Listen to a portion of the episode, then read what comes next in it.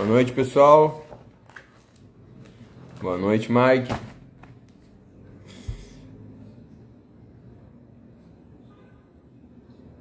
E aí, pessoal, hoje então mais uma live especial essa semana mais especial porque lançamento do novo e-book, né?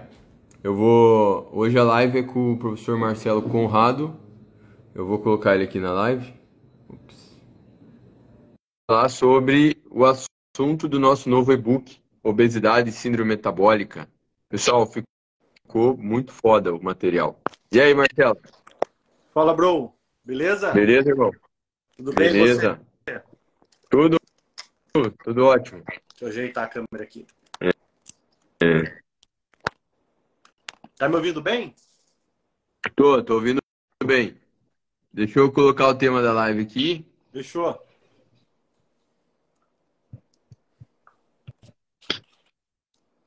Galera, o material ficou sensacional. Ficou bem, bem didático. E ficou bem objetivo. É um material que é muito bom para quem é da área da nutrição, da medicina, estudar, enfim. Tá bem sintetizado o material. Então, é, quem que não tá ouvindo aí? Estão ouvindo bem? Tá me ouvindo, né, Marcelo? Tô. Tudo É, certo. tá. Eu tava escrevendo. Ah, tá. Espera aí. O pessoal já tá pedindo link aí, ó. No final da live tem o link ali, pessoal. Vai estar no, no meu stories e do Marcelo. Ah, Não percam a live agora, né? Vale a pena assistir aqui. É. A gente vai, a gente vai dar um, a gente vai falar um pouco sobre os conteúdos do livro, mas de uma maneira que, que fique interessante para vocês. Então, esse material aqui, é, já me perguntaram, ah, se no meu livro de emagrecimento tem. Na verdade, tem uma, proposta um pouco diferente. A gente resolveu falar mais da fisiologia e da fisiopatologia, né, da obesidade. Então, nesse sentido, a gente falou mais da doença. Mas uma coisa legal que a gente fez aqui também é que a gente falou sobre algumas, é, algum, alguns aspectos nutricionais importantes no tratamento da, da obesidade, da síndrome metabólica das, e das doenças associadas. E a gente, no futuro, quer fazer um material mais completo. A gente pretende fazer um livro sobre esse assunto, mais completo que esse e-book, tá? Mas não espere lançar o livro, porque o e-book tá, tá, tá muito massa, vocês vão gostar bastante. E o Marcelo, para quem não, não conhece o Marcelo, pessoal, ele é um o professor que eu mais admiro, é um cara que eu sou fã. Ele tem muitos produtos, ele escreveu bastante e-books também, né? Agora a gente vai lançar um livro daqui a um, daqui a um tempo de nutrição esportiva e hipertrofia. A gente já tem alguns e-books juntos, né? E o Marcelo, ele é doutor em fisiologia do exercício, né, Marcelo? Isso aí. Isso. O Marcelo é da educação física, mas muita gente acha que ele é nutricionista porque ele entende porque ele entende muito de nutrição. Assim como tem gente que acha que eu sou médico por eu entender de hormônios. É, então, a gente gosta muito de vários assuntos relacionados e felizmente a gente tem uma sinergia muito boa para escrever sobre esses conteúdos, né? Então esse aqui já é o terceiro material que a gente está lançando. A gente tem o e-book de nutrição esportiva também. E em breve vai ter um livro, né, mais completo. Esse e-book aqui a gente vai deixar em promoção também, tá? É, até sexta-feira. E vou começar aqui falando do nosso material e vamos falar de, de obesidade. Então, pessoal, é, vamos lá então. Eu vou tirar os comentários, eu vou deixar a live gravada, tá? Mas assim, ó, eu deixo a live gravada, pessoal. No, no final da live, não deixa de dar aquela moral lá, é, dando um feedback da live, né? Claro, elogiando, não vai falar mal, né? Ah, a live foi uma bosta. Não precisa comentar isso se não gostar. se não gostar, foda-se, não fala nada. Mas gostou? Gostou da live? Então vai lá e, porra, professor, parabéns, a gente gosta disso, né? Quem que não gosta de ser elogiado? Eu gosto. Então isso dá força para nós. Eu e o Marcelo, a gente ama ensinar. A gente ama dar aula. Então, quando a gente é reconhecido pela qualidade da, das nossas explicações, a gente fica muito feliz, tá certo? Então não deixe de dar o feedback lá, tá bom? Eu vou tirar os comentários no final eu volto, beleza? É, a chance de não gostar é difícil. É difícil, é difícil. Pessoal, então, o e-book, o foco é falar de doença, né? É falar da obesidade, é, é falar de resistência à insulina, é falar de hipertensão arterial, é falar de aterosclerose, que são doenças que são relacionadas à obesidade. Ou seja, a pessoa com obesidade, ela tem um risco elevado de ter hipertensão arterial, de desenvolver aterosclerose, né? De desenvolver diabetes e doença cardiovascular, né? Então, o risco de mortalidade cardiovascular ele aumenta bastante quando a pessoa ganha peso ao longo do tempo, né? Mas antes de, de a gente falar sobre essas comorbidades, é, eu vou falar um pouco aqui, daqui a pouco eu coloco o Marcelo aqui para falar também. É, é, importante entender que a epidemia da obesidade ela é uma epidemia recente, né? Começou por volta do final dos anos 70, início dos anos 80. Não quer dizer que não existiam pessoas obesas antes, claro que existia. Mas não existia uma epidemia, ou seja, uma grande quantidade, milhões de pessoas com obesidade no mundo, né? centenas de milhões. Então, junto com essa epidemia de obesidade, também a gente tem uma epidemia de doenças crônicas. Olha que interessante. A população hoje vive mais, né? E, consequentemente, tem é, um maior risco de ter mortalidade por doença cardiovascular, que é uma doença do envelhecimento, né? Antigamente, se a gente voltar lá antes dos anos 50, as pessoas morriam de doença cardiovascular também, mas se a gente voltar mais é, no passado, a, a, a gente tem muito morte por infecção, né? Então, hoje a gente vive uma epidemia de obesidade e de doenças crônicas, que começou ali no início dos anos 80, mais ou menos, e tem várias causas possíveis, né? A gente costuma dizer que a obesidade é multifatorial, né? É, mas com certeza a mudança do ambiente e do comportamento da população pode ser a principal explicação, né? Porque a obesidade ela tem, ela tem uma influência genética, certo? Mas a gente observa que é, existem pessoas que estão com muita, muita gordura ao longo do tempo e existem pessoas que não ganham tanta gordura mesmo às vezes tendo os mesmos hábitos, né? Então, existe uma influência genética muito grande na obesidade, mas sem dúvida nenhuma, o ambiente ele é muito importante para desencadear isso. E nesse ambiente a gente pode citar, e no comportamento, a gente pode citar a mudança na qualidade da alimentação. Então, o, o fator talvez mais importante que esteja relacionado ao, a impulsionado o ganho de peso desde o início dos anos 80 é a má qualidade da dieta. Então, isso pode ser explicado, por exemplo, em parte por um, um grande crescimento da indústria de alimentos, né? É, a tecnologia tornou vários processos para, enfim, barateou muitos insumos, né? E a gente vê um grande crescimento de redes de fast food, a gente vê muitos produtos ultraprocessados disponíveis para a população. Então a população passou a se alimentar pior e esse parece ser o principal impulsionador do ganho de peso. As pessoas falam, ah, o sedentarismo, Dudu. O sedentarismo, ele também, obviamente, contribui, né? Mas ele não contribui tanto para o ganho de peso, ele contribui mais para a disfunção metabólica, né? Como resistência à insulina. Mas a piora da qualidade da alimentação parece ser o grande impulsionador do ganho de peso. Claro que tem outras coisas relacionadas importantes, por exemplo, maior tempo de televisão, né? É, privação de sono, todos esses fatores eles estão relacionados, inclusive é, privação de sono, tempo de televisão também está relacionado a uma piora de qualidade de alimentação, porque pessoas que dormem pouco, pessoas que ficam muito tempo assistindo televisão tendem a se alimentar pior. Então essa aqui que é uma piora da qualidade da alimentação né? É bom a gente definir mais ou menos o que é isso, né? É, basicamente, pessoal, uma boa qualidade seria você ter uma dieta rica em frutas, vegetais, fibras, grãos integrais, oleaginosas. E o que, que é uma alimentação ruim? A gente pode falar. Uma alimentação rica em produtos ultraprocessados, ricos em gordura saturada, ricos em gordura vegetal hidrogenada. Hoje a gordura trans já não está tão presente por causa da legislação, né? Mas a indústria tem usado mais gordura saturada em compensação. E também a grande quantidade de carboidrato refinado, né?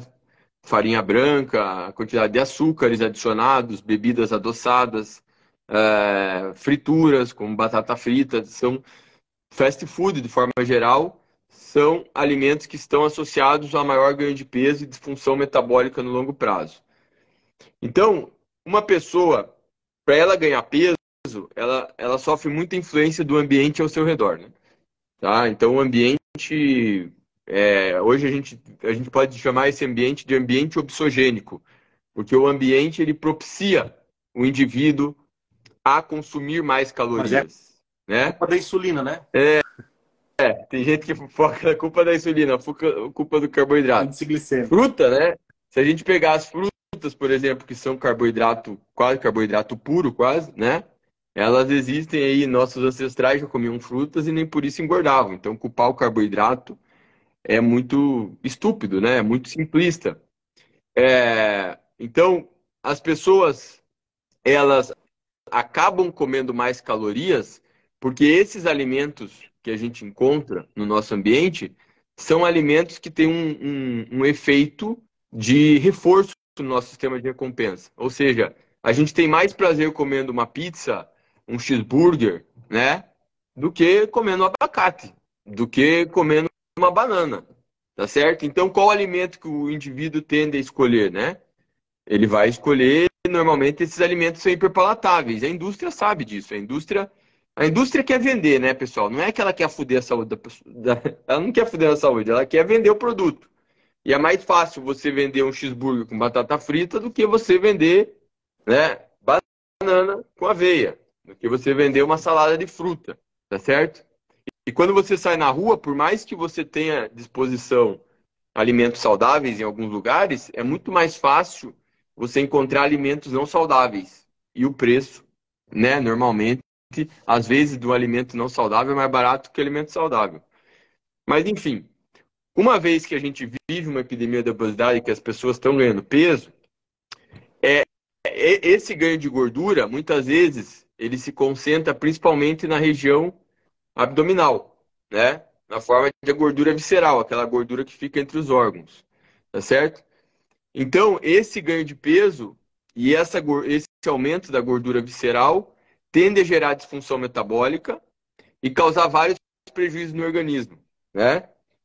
Inclusive, no indivíduo com obesidade, uma coisa que a gente fala no, no e-book aqui é que ocorre aumento da inflamação e do estresse oxidativo, né? Que são dois fatores cruciais aí que vão influenciar bastante no desenvolvimento da, das doenças crônicas não transmissíveis, né?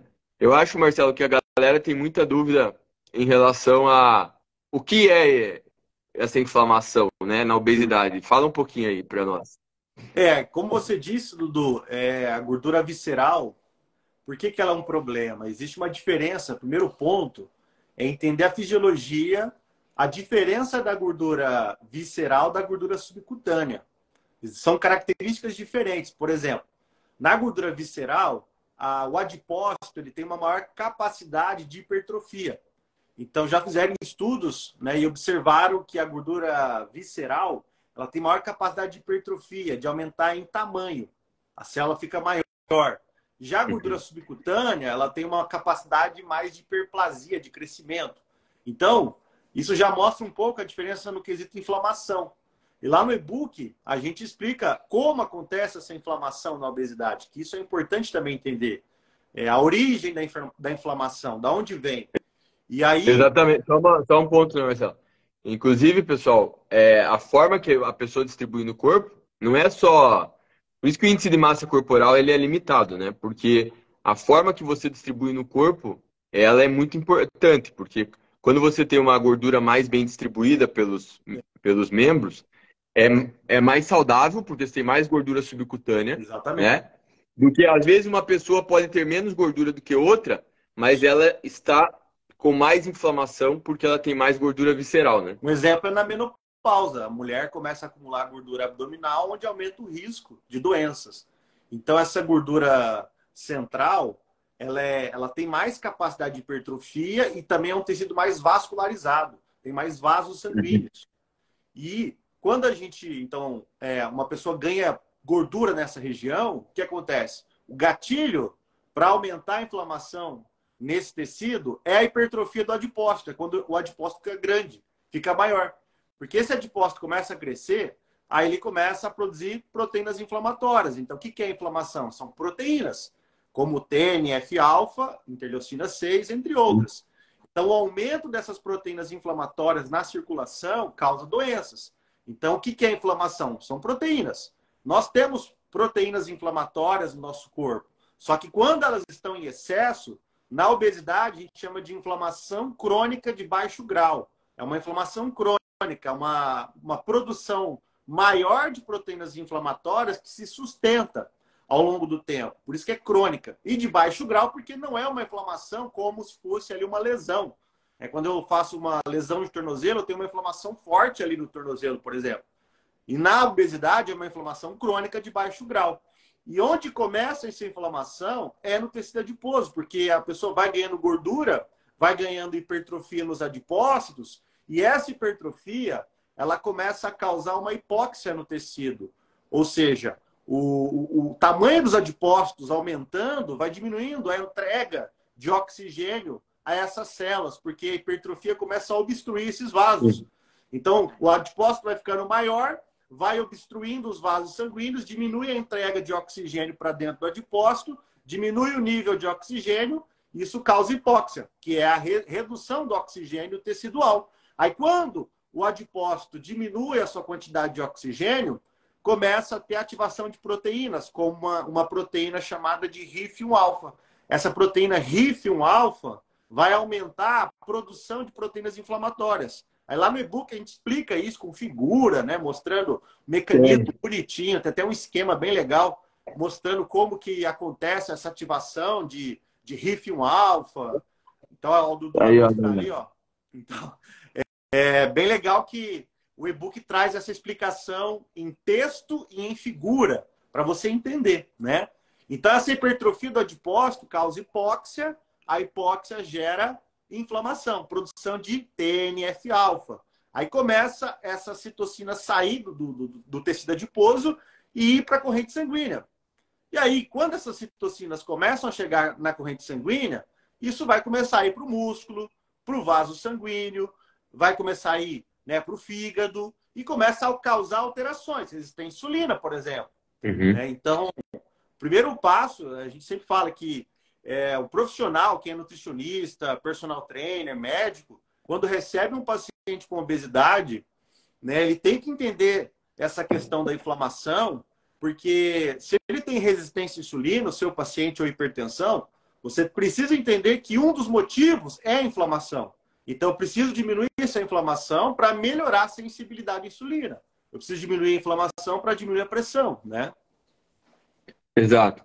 E, e uh, como o Marcelo estava falando, as, as proteínas inflamatórias, né, esse ambiente inflamatório, ele aumenta a resistência à insulina, né? Porque essas proteínas inflamatórias, como o fator de necrose tumoral alfa, interleucina 6, eles a finalização deles nas células dos tecidos, né?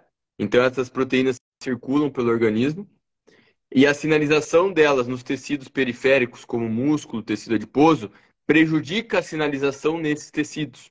Olha que interessante, pessoal. É, vocês sabem que para a gente perder gordura, o nosso corpo precisa mobilizar a gordura, que a gente chama de lipólise.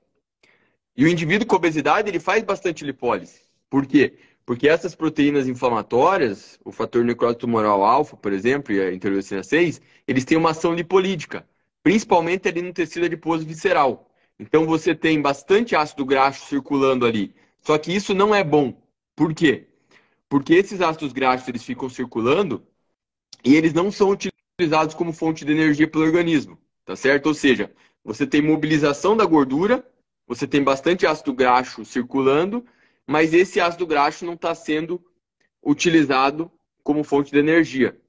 E quando você tem muito ácido graxo circulante, né, ele prejudica a sinalização da insulina nos tecidos também. A gente chama isso de lipotoxicidade, né? Lipo de lipídio e toxicidade de tóxico, né? Então, o excesso de lipólise que tem na obesidade, né? Porque você faz bastante lipólise quando está fazendo exercício físico. Só que ao mesmo tempo que você está mobilizando bastante ácido graxo durante o exercício, você, esses ácidos graxos estão sendo oxidados Usado, pelo é. teu músculo, pelo teu, pelos teus tecidos. E no indivíduo com obesidade, ele tem lipólise constante, constantemente, né? Por causa da ação das proteínas inflamatórias, só que esse excesso de lipólise, na verdade, prejudica ainda mais a sinalização da insulina. Então, a inflamação e a resistência à insulina, elas estão interrelacionadas, né? Mais inflamação tende a gerar mais resistência à insulina. E a resistência à insulina tende a piorar a inflamação. Né? Então, a partir do momento que o indivíduo começa a ter prejuízo da sinalização da insulina, ele pode ter uma série de, de doenças relacionadas, né? Que a gente chama de síndrome metabólica. Então, além do acúmulo ali de gordura visceral, além de, de um, de um pior controle glicêmico, né? O que acontece? Por que, que você tem é, que acontece na resistência à insulina? A insulina é um hormônio importante para fazer o músculo, né, e o tecido adiposo captarem a glicose que vem dos alimentos, né, que está no sangue. Então a insulina é muito importante para jogar a glicose para dentro da célula. Mas quando você tem uma sinalização prejudicada da insulina, ela, você vai ter dificuldade de jogar essa glicose para dentro da célula. Então você tem uma glicemia aumentada. Outro efeito da insulina importante é que a insulina ela inibe a produção de glicose pelo fígado. E quando você tem resistência à insulina no fígado, você tem um, um efeito prejudicado da insulina inibir essa produção de glicose. Então você tem mais liberação de glicose no sangue. Para compensar, o nosso pâncreas, quando a glicose está alta, o pâncreas tem que produzir insulina. Só que nessa situação, o pâncreas ele fica sendo forçado né, a produzir insulina. E no longo prazo, isso pode causar falência das células que produzem insulina no pâncreas, que são as células beta de Langerhans. E o indivíduo desenvolve diabetes. Então, o diabetes, ele não é uma doença que o cara, o diabetes tipo 2, não é uma doença que o cara desenvolve de um dia para o outro, né? Ele vai, é uma doença que acontece cronicamente conforme vai progredindo a inflamação e a resistência à insulina. Por isso que a, a gente discute algumas coisas importantes no e-book. Muitas vezes as pessoas falam, ah, é, para resolver isso, o que você faz? Né? É, faz uma dieta com déficit calórico, está tudo certo? Não é bem assim, porque a gente sabe que o emagrecimento ele é um processo desafiador e a gente comenta, né, ah, tem um capítulo no e-book que a gente fala sobre a fisiologia da fome, da saciedade, justamente para entender bem esses aspectos, né? Por que, que o indivíduo com, com obesidade ele tem dificuldade de mudar os hábitos dele, de parar de comer, né? É, por que que, por que que no processo de emagrecimento é tão difícil sustentar? A gente também discute sobre a mudança em, em relação à estratégia nutricional, né? Será que é só colocar déficit calórico e não importa o que você come, está tudo certo? Então, esses são pontos muito importantes que a gente fala no e-book, tá? Inclusive, quando você pensa em, em obesidade, é, normalmente pessoas que ganham muito peso, elas costumam ser sedentárias também, né? E o exercício físico, embora ele não tenha um efeito tão, tão impactante para reduzir a gordura corporal, ele tem um efeito muito importante na modulação da resposta à insulina no organismo, né, Marcelo? Fala um pouquinho sobre o papel do exercício nisso. A gente comenta isso no e-book também, Sim. embora a gente fale mais de nutrição, mas é legal a gente falar como o exercício pode, pode influenciar nessa, nessa resposta da insulina, né? É só, só colocando uma informação a mais daquilo que você falou da lipólise, que no obeso tem muita lipólise e isso gera resistência à insulina, não podemos esquecer também que esse excesso de ácidos graxos que tem na obesidade, esse ácido graxo pode ir para o fígado e lá vira acetil-CoA, acetil-CoA vira colesterol, que pode dar aí a origem à VLDL. Então, esse excesso de lipólise também pode contribuir para essa dislipidemia, né? Então é mais uma coisa que pode acontecer, né? Isso... É, por isso que também o indivíduo com obesidade tem o nível de triglicerídeo normalmente aumentado. Né? Exatamente. Né? E sobre o exercício, cara, é muito. É, quando você entende né, como o exercício age na obesidade, você fala, cara, perfeito. Porque é, se a gente pensar, por exemplo, em resistência à insulina, uh, o que, que é resistência à insulina? A insulina está com defeito, é como se fosse assim, está funcionando bem, como o Dudu explicou, a glicose está lá no sangue, a insulina liga no receptor e o GLUT4, que é o, transloca... que é o transportador de glicose, a insulina transloca o GLUT4 até a membrana da célula do músculo ou do tecido adiposo e aí a glicose entra dentro da célula. Então, quando a insulina é eficiente, ela transloca de maneira rápida esse GLUT4 e a glicose entra. Então, o indivíduo que tem boa sensibilidade à insulina, ele tem uma glicemia mais baixa, porque a insulina está funcionando muito bem. Aí vamos pensar agora na resistência. Ao contrário, a insulina não funciona bem, por isso que tem muita glicose no sangue. Aí quando a gente olha para o exercício, o que, que o exercício faz? O exercício faz o mesmo papel da insulina. Então a gente tem um efeito agudo do exercício e um efeito crônico. O efeito agudo é que quando uma pessoa está fazendo musculação, fazendo aeróbico, né? O que, que vai acontecer? Essa captação de glicose acontece sem precisar da insulina. Então, o exercício ele vai diminuir os níveis de ATP dentro da célula, porque a gente está gastando esse ATP no treino. O ATP ele vai sendo quebrado em ADP, depois em AMP. Então, durante o exercício, seu músculo acumula AMP. Esse aumento de AMP ativa a proteína MPK. A proteína MPK transloca o GLUT4 para a membrana, que é o mesmo efeito da insulina, só que o exercício está fazendo isso via MPK. Aí o glúteo vai até a membrana e a glicose entra. Então, durante o exercício, o músculo, ele é como se fosse ele está puxando essa glicose para dentro do músculo. Então, isso é um efeito agudo bom. Só que olha que interessante, após o treino, seja musculação, seja aeróbico, o que acontece? Essa pessoa vai comer e ela vai comer carboidrato. E quando essa pessoa come após o treino, a sensibilidade à insulina aumenta pelo estímulo do treino. Então já existem estudos mostrando que após o treino aumenta a sensibilidade à insulina por várias horas. Então, durante o treino tem mais captação de glicose via MPK e após o treino, sensibilidade à insulina por várias horas. Né? E aí tem o efeito crônico. O que é o efeito crônico? Na medida que a pessoa vai treinando, ela vai mantendo regularmente o exercício físico, o que, que vai acontecer? Aí ela começa a diminuir a inflamação. Então, diminui a citocinas inflamatórias. Aí ela também começa a aumentar a sua capacidade antioxidante. Ou seja, o exercício vai aumentar as enzimas antioxidantes. Depois a gente pode falar um pouco melhor sobre isso também. Essas enzimas antioxidantes vão também aumentar a sensibilidade à insulina. Então, o efeito crônico é aquele que o exercício vai melhorando a sinalização da insulina ao longo do tempo. Então, tem o efeito agudo e o efeito crônico, né? Então, é, o exercício, musculação combinado com aeróbio seria uma estratégia fantástica para quem tem obesidade, né? É, é, e imagina, pessoal, que uma pessoa com sedentarismo, é, ela vai, vai progredir para ter uma doença crônica muito mais rapidamente com uma, com uma alimentação do que uma pessoa que fizesse exercício mesmo que tivesse uma alimentação ruim.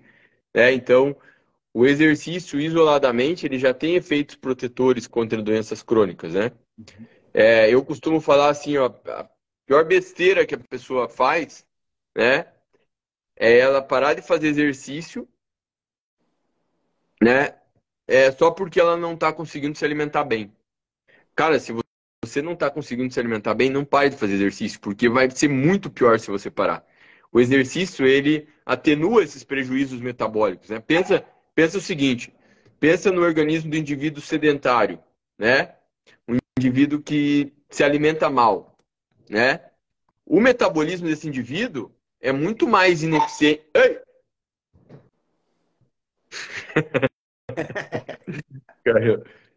o metabolismo desse indivíduo é muito mais ineficiente do que do indivíduo que faz exercício, né? Porque o indivíduo que faz exercício ele tem uma série de adaptações geradas pelo treinamento, como a, o aumento da biogênese mitocondrial, o aumento da sensibilidade à insulina, que se você está se alimentando, comendo sorvete, comendo fast food, num ambiente assim, você tem menos prejuízo metabólico do que se você está consumindo esses alimentos, né, numa situação de sedentarismo, que você não tem. Porque quando o indivíduo é sedentário, né, Marcelo, ele tem disfunção mitocondrial, ele tem um menor número de mitocôndrias. Então, a capacidade do cara sedentário de oxidar carboidrato, de armazenar o carboidrato como glicogênio ou de oxidar gordura é menor. Consequentemente, ele tem uma capacidade maior de armazenar gordura. Sim. Né? Pode Inclusive, no, que você... no, Falei. No e-book, a gente fala dessa disfunção mitocondrial, que na obesidade a mitocôndria diminui em quantidade e eficiência. Isso gera resistência à insulina também. Porque lá no músculo, o obeso ele vai, vai acumulando gordura na forma de diacilglicerol. Então, pouca mitocôndria faz o músculo ter mais gordura na forma de diacilglicerol e essa gordura gera resistência à insulina no músculo. Então, como o Dudu disse, né, é, o obeso ele tem um metabolismo menos eficiente, né, isso faz ele ter mais resistência à insulina, isso pensando na mitocôndria. Aí eu pego o obeso, coloco fazer aeróbio, putz, ele já vai ganhando mitocôndria né? E isso vai melhorando a sensibilidade à insulina também pela biogênese mitocondrial. É, eu, eu, é, essa semana mesmo alguém perguntou para mim se tapioca era um alimento saudável. Eu sabia que a resposta ia ser polêmica, né? Nem tapioca, nem pão francês, nem arroz branco, eu considero alimentos saudáveis, porque são alimentos, são carboidratos refinados que geram picos de glicose e insulina, né? Uhum. Agora, é um problema eu consumir arroz branco? Não, eu consumo todo dia. Yeah. É. Por quê? Porque eu treino, eu sou um cara ativo, tenho uma boa sensibilidade à insulina. Agora, o arroz branco, quando é consumido pelo sedentário, dependendo do que ele está consumindo junto, não é uma boa ideia. Tá certo? Agora, tem, aí você fala assim, ah, Dudu, mas é, dá para pensar assim com todos os alimentos. Não. Tem alimentos que eles são saudáveis independente do contexto. As frutas e os vegetais, por exemplo. Eles são saudáveis para o atleta, são saudáveis para o obeso, para qualquer um. Eles vão melhorar a saúde de qualquer pessoa.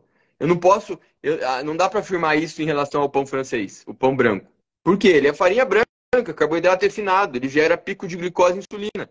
Só que uma coisa é eu comer pão branco, eu que treino, que faço cardio. O meu metabolismo é tranquilo, né? Claro, vai depender da quantidade que eu como também nesse ponto. Mas para o indivíduo sedentário, obeso, com resistência à insulina, comer carboidrato refinado é pior. Entende? Então, olha que interessante. O, o metabolismo do indivíduo, o exercício físico, são fatores que vão influenciar a resposta dele aos alimentos. Tá certo? Mas o que, que é importante a gente saber, que a gente fala bastante no e-book? Existem escolhas alimentares, né? Que elas são mais indicadas para indivíduos com obesidade e síndrome metabólica, porque elas vão gerar benefícios metabólicos. Então, é, isso é uma conversa que vai além do déficit calórico, porque quando você faz dieta, porque assim, como que você vai melhorar a resistência à insulina? Fazendo dieta hipocalórica. Você, mas você consegue melhorar a resistência à insulina sem dieta hipocalórica? Consegue. Com exercício físico, por exemplo, e com a mudança dos hábitos alimentares. Mas se você quer ter uma boa redução da resistência à insulina, inclusive, pessoal, é, o diabetes e a hipertensão arterial, eles são doenças crônicas, né? São consideradas doenças sem cura. Mas você tem como controlar essas doenças, né? Então, quando você, quando a pessoa perde bastante peso, ela vai perder bastante gordura visceral, certo? Se ela fizer exercício ainda, isso vai ser potencializado, porque o exercício além de é, fazer com que você perca mais gordura, ele tende a segurar a tua massa magra, certo? Então você tem uma melhora metabólica ainda maior combinando. Só que a qualidade dos alimentos, ela também é um fator que influencia é, em relação aos aspectos de inflamação e resistência à insulina. Inclusive, para o, Mar o Marcelo, ele teve uma ideia muito legal de fazer um capítulo sobre estresse oxidativo, né? E muita gente, eu sei que muitos profissionais não entendem bem o que é o estresse oxidativo, né? Então, antes de eu falar do papel dos alimentos, como as frutas e os vegetais, para combater a inflamação na obesidade, combater o estresse oxidativo, seria legal a gente falar sobre estresse oxidativo na obesidade, né, Marcelo? O que é o estresse oxidativo e por que, que ele é gerado na obesidade e como ele influencia no aparecimento das doenças crônicas, né? Sim. É, para falar de frutos e vegetais, tem que entender de estresse oxidativo. Então, a palavra estresse vem de acúmulo e o oxidativo vem de espécies reativas de oxigênio. Então, o que é o estresse oxidativo? É o acúmulo de espécies reativas de oxigênio. A nossa célula, ela produz eh, essas espécies reativas de oxigênio, que talvez você vai ver nos artigos como ROS, R-O-S, né? ROS. Então, eu vou chamar de ROS, eu estou falando de espécies reativas de oxigênio. Então, a todo momento, estamos produzindo ROS, a todo momento. Por quê? Porque o mesmo ROS... pessoa vem, saudável, né? Mesmo, mesmo as pessoas saudáveis. Porque o ROS, ele vem lá da mitocôndria pelo consumo de oxigênio. Então, a mitocôndria, na medida que ela consome o oxigênio, ela produz essas espécies reativas de oxigênio. Beleza? Só que o seguinte, nós temos um sistema antioxidante, um sistema de defesa que controla essa quantidade de ROS. E esse sistema antioxidante, ele é constituído por enzimas. Então, na nossa célula tem enzimas que controlam, que vão reduzir essa quantidade de ROS. Aí nós temos a superóxido dismutase, que é a SOD, a catalase e a glutationa peroxidase, entre outras. E esse sistema antioxidante na obesidade está com defeito, está reduzido. O obeso ele tem menos enzimas antioxidantes. Então imagina só, o indivíduo magro, atleta, saudável, tem muita enzima antioxidante. O obeso tem pouca. Se o obeso tem pouca enzima antioxidante, o que, que vai se acumular? Vai se acumular espécies reativas de oxigênio. Então, isso é estresse oxidativo. Só, só um ponto. Além disso, né, do obeso ele ter uma defesa antioxidante mais ineficiente, ele também produz mais espécies ativas de, de, de oxigênio, porque quando você consome mais calorias, principalmente de alimentos ultraprocessados, carboidratos refinados, gordura saturada, você acaba. Veja, você está comendo bastante. Se você está comendo bastante, você está obrigando as suas células a produzirem bastante energia. As mitocôndrias estão trabalhando bastante. E isso faz com que você produza mais espécies reativas Também, de oxigênio. É. Né? Agora, imagina que isso é pior ainda quando você é sedentário. É. Porque o exercício ele tem uma função antioxidante. Né? A atividade física ela gera uma proteção antioxidante. No caso do sedentário, não tem. Ele está mais. Ele, quer dizer, todo mundo tem uma defesa antioxidante, mesmo sedentário, só que ela é mais ineficiente. Mais ineficiente. Né? É isso. E essa, esse excesso calórico somado a uma menor capacidade antioxidante faz ROS se acumular na obesidade. E esse ROS em excesso, ele gera resistência à insulina. Então, o ROS atrapalha a sinalização da insulina. Então, ROS é um alvo para gerar, para combater, né, no caso, contra a resistência à insulina. É, ROS também diminui a produção de óxido nítrico. ROS, então, diminuindo o óxido nítrico no vaso sanguíneo, faz é, vasoconstrição. O vaso fica mais rígido e isso aumenta a pressão arterial. Né? Então, ROS gera diabetes, ROS gera hipertensão e também pode ajudar na formação da placa de ateroma. Então, veja, né? O estresse oxidativo ele está relacionado com resistência à insulina, hipertensão e aterosclerose.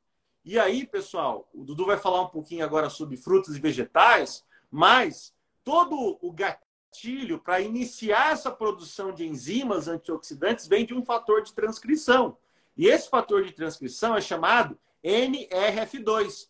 O NRF2 ele é uma proteína que é ativada quando se faz exercício, quando se consome frutas e vegetais, e esse NRF2 vai até o núcleo da célula e estimula a produção dessas enzimas antioxidantes. E aí, com o tempo, essa pessoa, né, aumentando a ativação de NRF2, vai melhorar a sua capacidade antioxidante. Isso, claro, vai gerar benefícios para a saúde, né? É, eu vou uh, continuando só uma, um trecho ali que você falou sobre em relação à, à placa de aterosclerose, né, pessoal? A aterosclerose é o aumento de placas de gordura nas artérias, é. falando de forma didática. Seria isso. Então, essa aterosclerose ela é uma doença crônica, né? É, ou seja, ela vai progredindo ao longo dos anos. E, no longo prazo, a pessoa pode ter um infarto ou um acidente vascular cerebral. devido ao aumento dessas placas de gordura nas artérias. É importante entender que na obesidade o indivíduo ele tende a ter um perfil lipídico é, com uma característica de um triglicerídeo elevado e um HDL baixo, que é o colesterol bom, né, que faz o transporte reverso do colesterol. E o indivíduo com obesidade pode ter o LDL não muito alto, né? Só que qual que é o problema? O LDL é chamado de colesterol ruim, certo? Mas obviamente ele, ele na verdade não é colesterol, ele é uma molécula que carrega colesterol do fígado para os tecidos, tá certo? Então ele é importante, obviamente, porque o nosso corpo precisa usar colesterol. Só que quando você tem um ambiente inflamatório e o estresse oxidativo no organismo, você tem uma maior oxidação dessas partículas de LDL. E quando você tem oxidação do LDL, mesmo que ele não seja muito alto, né, você tem uma progressão maior da aterosclerose, tá? É, no e-book a gente explica com detalhes que que, é, que, como acontece essa oxidação e como que acontece ali a formação da placa de ateroma, tá? Então, por isso que é, olhar só o perfil lipídico quando você olha o exame laboratorial é simplista. Você tem que entender o contexto daquele indivíduo, né? Eu posso ter um LDL mais alto do que um indivíduo obeso com sedentarismo e não quer dizer que eu tenho um risco maior que ele, tá certo? Mas, enfim, o ambiente inflamatório e o estresse oxidativo na obesidade, eles causam uma maior progressão da aterosclerose justamente por aumentar a oxidação do LDL, né? Ou seja, o LDL, que é o colesterol ruim, ele ficaria mais ruim nesse ambiente, tá certo? Bom, agora falando sobre o papel da, das frutas e vegetais. Então, como o Marcelo falou, é, as frutas e vegetais, eles podem ativar esse fator de transcrição lá na célula. Imagina que os alimentos eles são sinalizadores, né? Mas pensa o seguinte, quando você come uma maçã, né?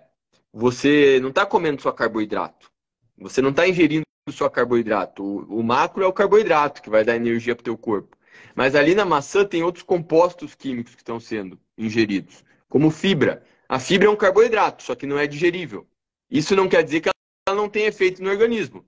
Na verdade, ali no trato gastrointestinal, ela pode gerar alguns efeitos, inclusive na nossa microbiota. Mas além disso, as frutas e os vegetais, eles têm compostos bioativos que a gente chama de fitoquímicos.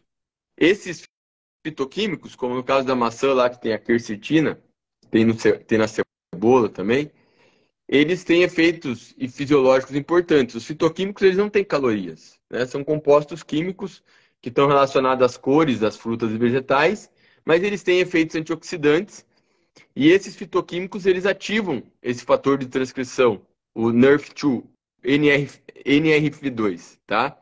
E esse fator de transcrição ali dentro da célula, lá no DNA, ele vai estimular a formação de enzimas antioxidantes. E olha que interessante, além de, de desses fitoquímicos que tem nas frutas e vegetais, é, aumentarem a sinalização desse fator de, desse, dessa proteína, né, o NRF2, que aumenta a produção de enzimas antioxidantes, eles também têm uma ação de inibir um fator de transcrição que aumenta proteínas inflamatórias, que é o NF-kappa-beta, tá certo? Então, as frutas e vegetais, eles têm efeitos antioxidantes e efeitos anti-inflamatórios. Claro que não é só frutas e vegetais que tem isso, tá, pessoal? Outros, as oleaginosas também têm compostos fitoquímicos. É, outros alimentos, mesmo é, grãos integrais, também têm esses compostos fitoquímicos, né? O vinho tem bastante fitoqui... antioxidante, mas obviamente tem que tomar cuidado porque tem o álcool também, que pode ser um problema. Então, esses, essas substâncias antioxidantes, elas estão presente nesses alimentos. Inclusive, esses alimentos estão associados a maior longevidade, menor risco de doença crônica. Quando você pega estudos observacionais, você observa que pessoas que têm maior consumo de frutas, vegetais e fibras, elas têm um menor risco de mortalidade cardiovascular quando comparadas às pessoas que comem menos.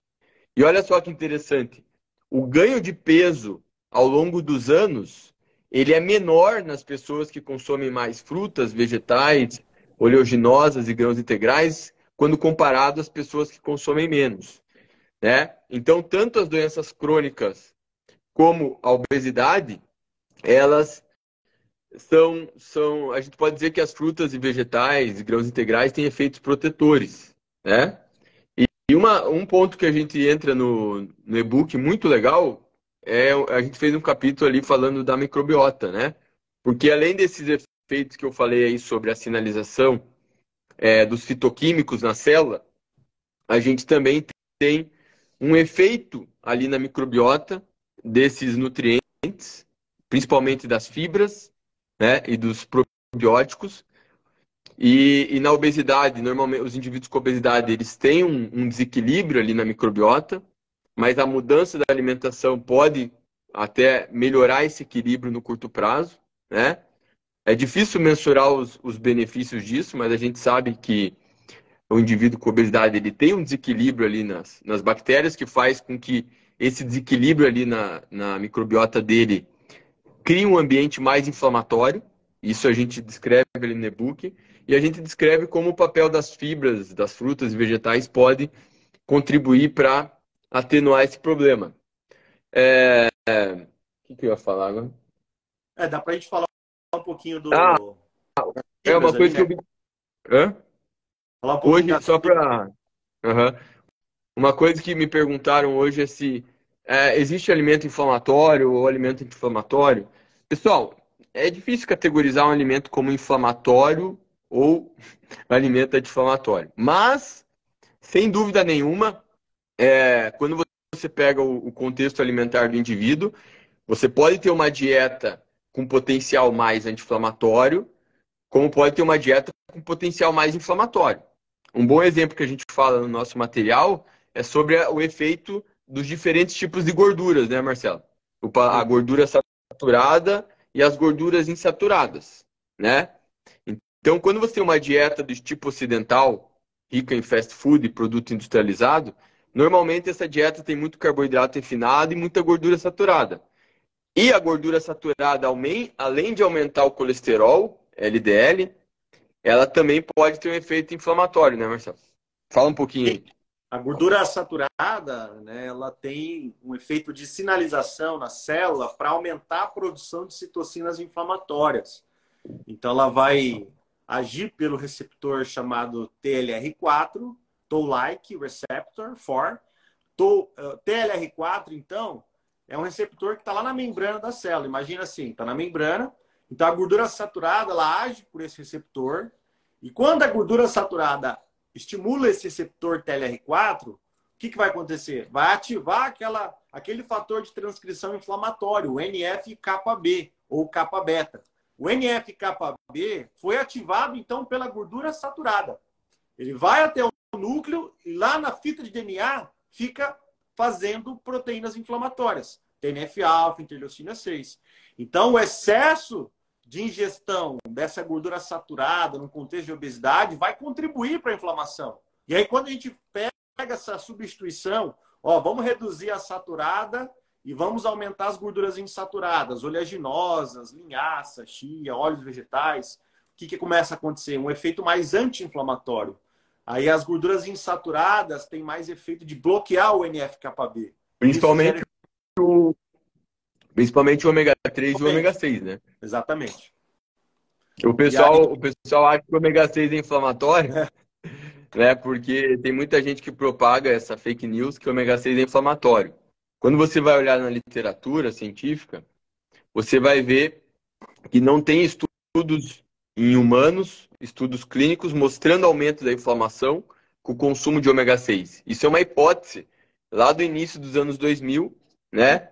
Que tentava associar o maior consumo de, de ômega 6 nas últimas décadas com a epidemia de doenças crônicas. Mas quando você olha estudos de intervenção em humanos, você não vê que ômega 6 aumenta a inflamação. Pelo contrário, os estudos observacionais, eles mostram que existe uma associação inversa entre maior consumo de ômega 6 e mortalidade por doença cardiovascular e também com risco de diabetes.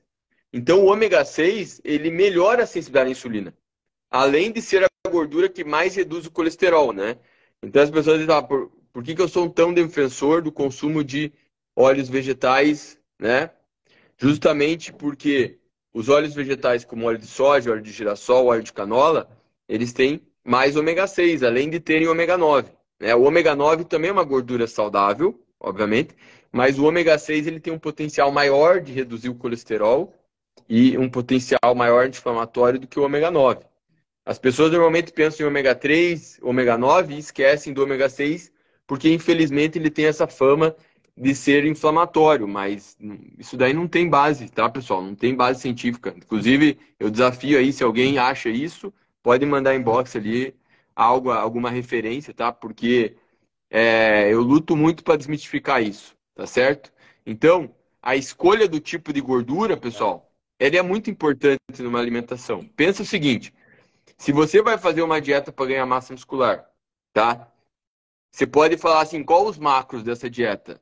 Mas essa, isso é muito superficial, porque se você fizer uma dieta bulking, uma dieta para hipertrofia, que você se entupa de gordura animal e tenha baixa gordura insaturada, você vai acumular gordura visceral mais facilmente quando você consome mais gordura saturada. Então, se você se entope de carne vermelha, você faz fritura com óleo de coco para aumentar suas calorias e come um monte de merda, fritura, enfim, você vai acumular mais gordura visceral e vai piorar mais a sensibilidade à insulina por consumir mais esse tipo de gordura, tá certo? Inclusive tem estudo mostrando que quando você tem um excesso calórico, se os indivíduos consomem mais gorduras insaturadas, como o ômega 6, né, comparado a quem consome mais gordura saturada, os caras que comem mais gordura insaturada, eles ganham menos gordura e ganham mais massa magra, tá certo? Então, o tipo, o alimento que você ingere é muito importante, né? Embora, pessoal, você pode ter um indivíduo que ele, é, ele, possa, ele pode emagrecer comendo McDonald's e a sensibilidade à insulina dele pode até melhorar por causa da perda de peso, a perda de gordura. Mas uma dieta com rica em frutas, vegetais, grãos integrais, ela vai gerar muito mais benefício metabólico. E claro, né? É a, a dieta que o cara que faz uma dieta muito flexível, ele não consegue ter um emagrecimento sustentável, né? No longo prazo. Outro tá efeito da gordura saturada também, né, Dudu? É, ela diminui o receptor de LDL no fígado. Boa, boa. O LDL pode voltar para o fígado e voltar LDL para o fígado seria como se fosse estou diminuindo o LDL no sangue, né? E aí a gordura saturada, ela diminuindo esse receptor de LDL, significa que o LDL não consegue voltar tão bem para o fígado e ficar no sangue, né? Então tem esse mecanismo também bem legal que a gente discute no e-book, né? É, imagina o, o cara que já tem um perfil lipídico desfavorável pela genética, né? É. Tem gente que o meu perfil lipídico não é lá grande coisa, né? É, então, por questões genéticas, tem gente que já tende a ter um LDL alto.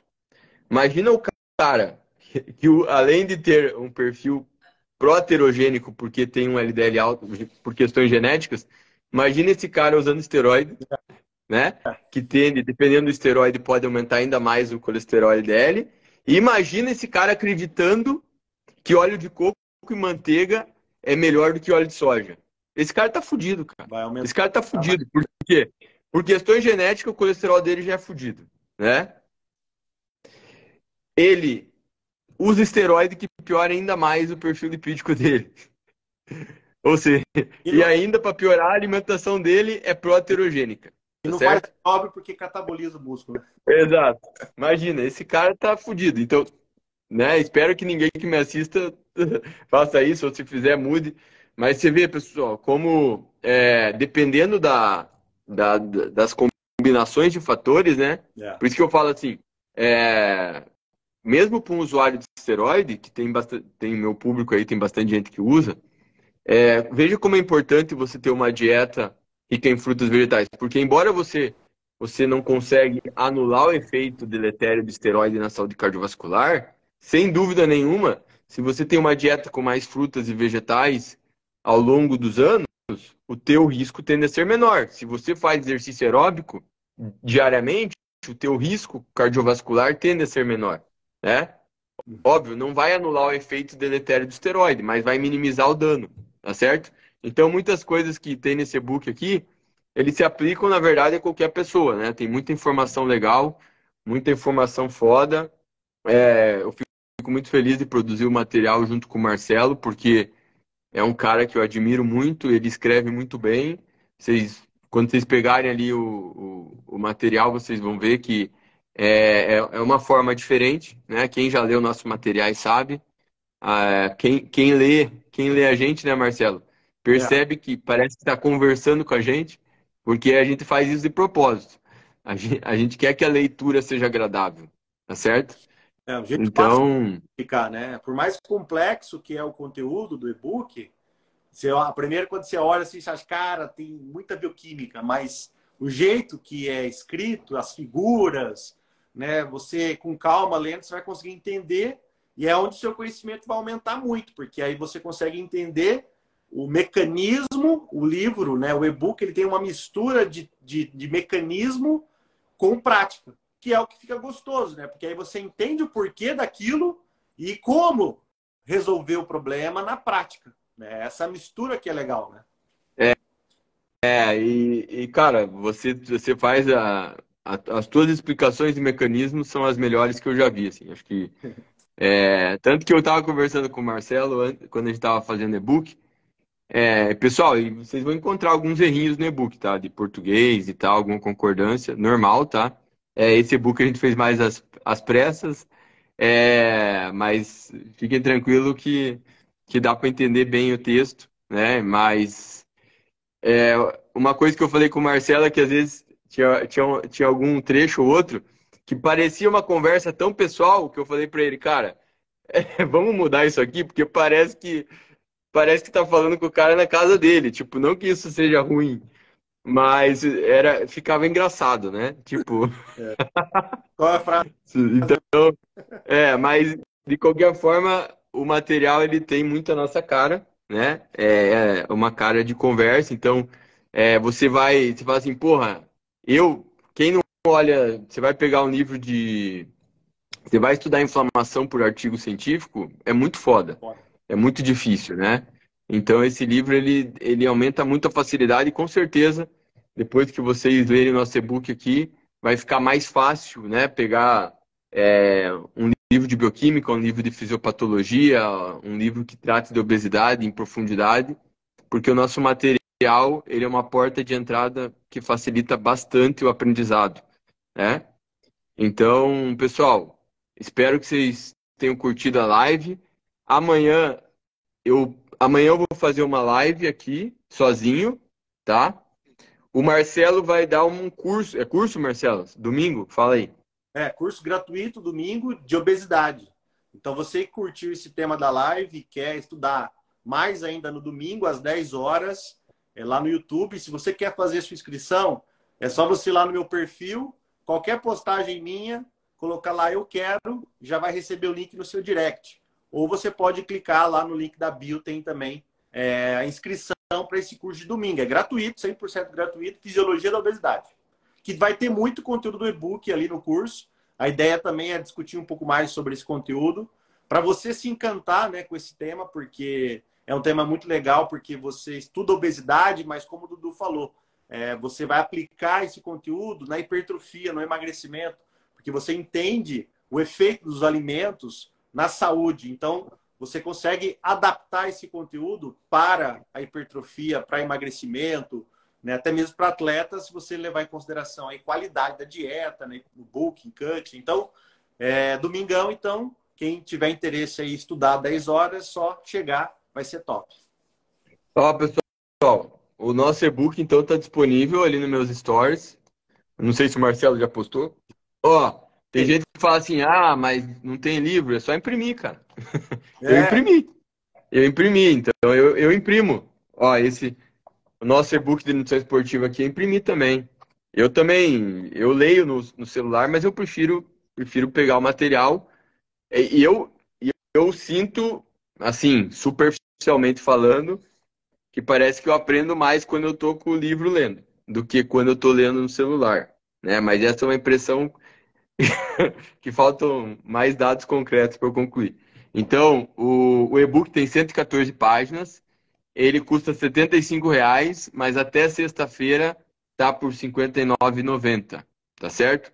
E pessoal, peço para quem gosta do nosso trabalho, é, nos ajude, faça propaganda. Se você gostou do material, se você aprendeu com o material, faz propaganda para seus amigos, né?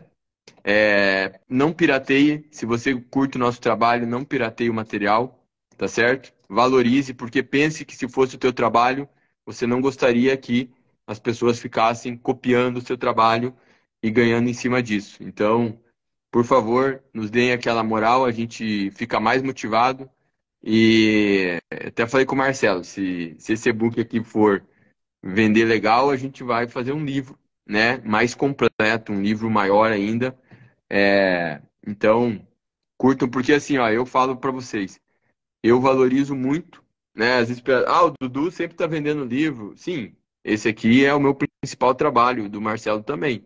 É, e se vocês olharem, eu, eu tenho muito livro. De, duvido que alguém que está me assistindo tenha mais livro que eu em casa. Eu sempre investi em conteúdo e felizmente isso me proporcionou muitas coisas boas, como o reconhecimento que eu tenho hoje. E felizmente eu posso falar que eu né, ganho um bom dinheiro com a parte da educação. E então o Marcelo também, a gente a gente adora isso que a gente faz. A gente a gente não faz. O dinheiro foi consequência. Yeah. É. A gente gosta muito do que a gente faz, né? Então, quando vocês lerem o material e falarem, porra, que explicação massa, que explicação foda, pense que aquilo ali foi feito com muita vontade, com muito tesão, tipo, a vontade de, de fazer uma explicação clara, né? Porque se tem uma coisa que eu admiro num professor é a vontade do professor ser entendido. E quando essa vontade transparece quando o professor está ensinando. Quando o professor está realmente preocupado se você entendeu aquele conceito. Eu dou muito valor a isso e é isso que eu tento passar nos meus materiais e o Marcelo também. Por isso que eu admiro ele pra caralho. Porque eu leio os materiais dele e aprendo pra caralho. Esse material aqui que a gente escreveu junto, tem muita coisa ali que eu aprendi com ele também. Então, eu sou um cara que estou sempre aprendendo, tenho certeza que o Marcelo também com aprende comigo. Com certeza. Valeu. Agradeço aí a parceria, né? Uma honra estar tá, tá com você, é um dos maiores professores do Brasil aí.